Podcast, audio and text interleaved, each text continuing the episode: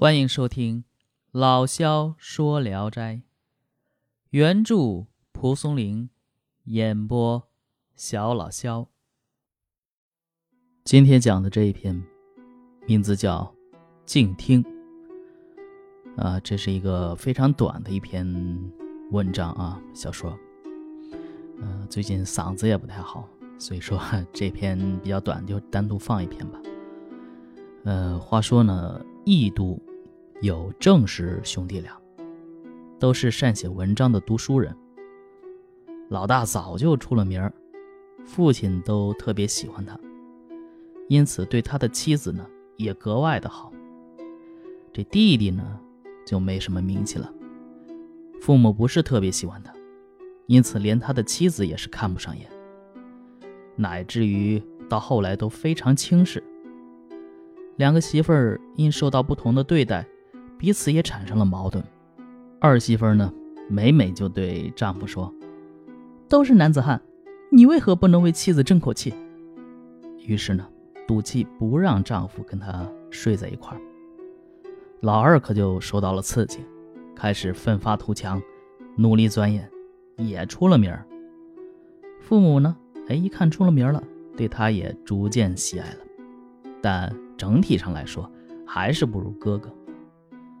二媳妇儿呢，望夫成名心切，这一年正赶上科考，就偷偷的在除夕夜出门捧着镜子，一听街人偶语来占卜。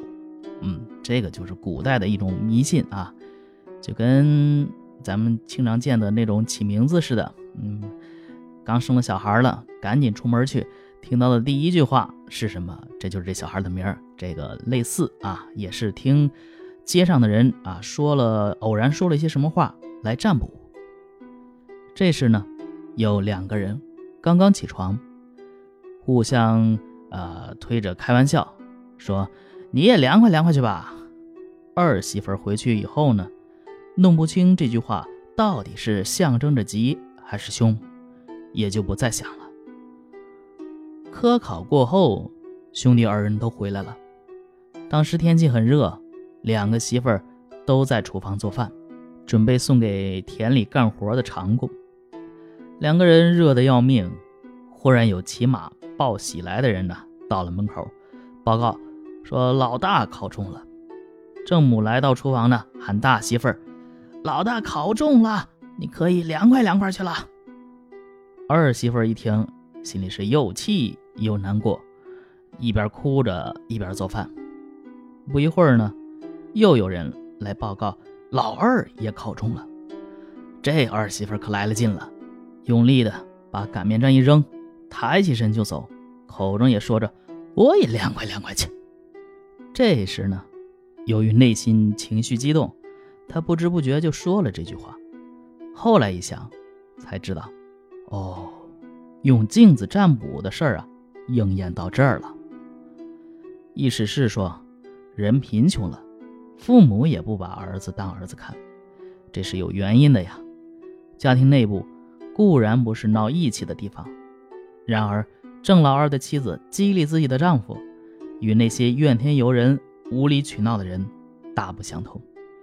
他头胀而起的情景，也是千古以来的痛快事儿啊。好，这一篇就讲完了啊。这个静听呢，啊，其实。是被公认为中国古代小说的典范。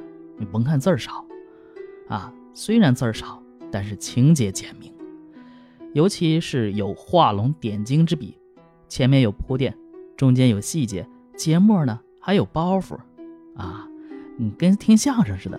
嗯，其次呢，呃，细节包袱很传神，有戏剧性，在这方面呢，静听提供了范式，其中最后。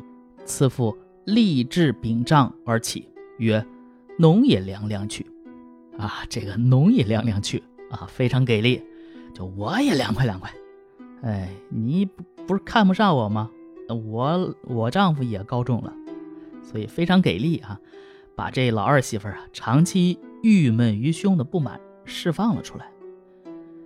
静听呢，虽是篇小小说啊，非常短，却能以小见大。把科举时代的世事人情刻画的淋漓尽致。嗯，我还挺喜欢这篇的。那我一般《聊斋》里边比较喜欢长篇，但是这种短篇里边啊，这是我比较喜欢的，因为它有嚼头，有意思，你知道吗？好，这一篇就讲完了。我是肖老肖，咱们下一篇接着聊。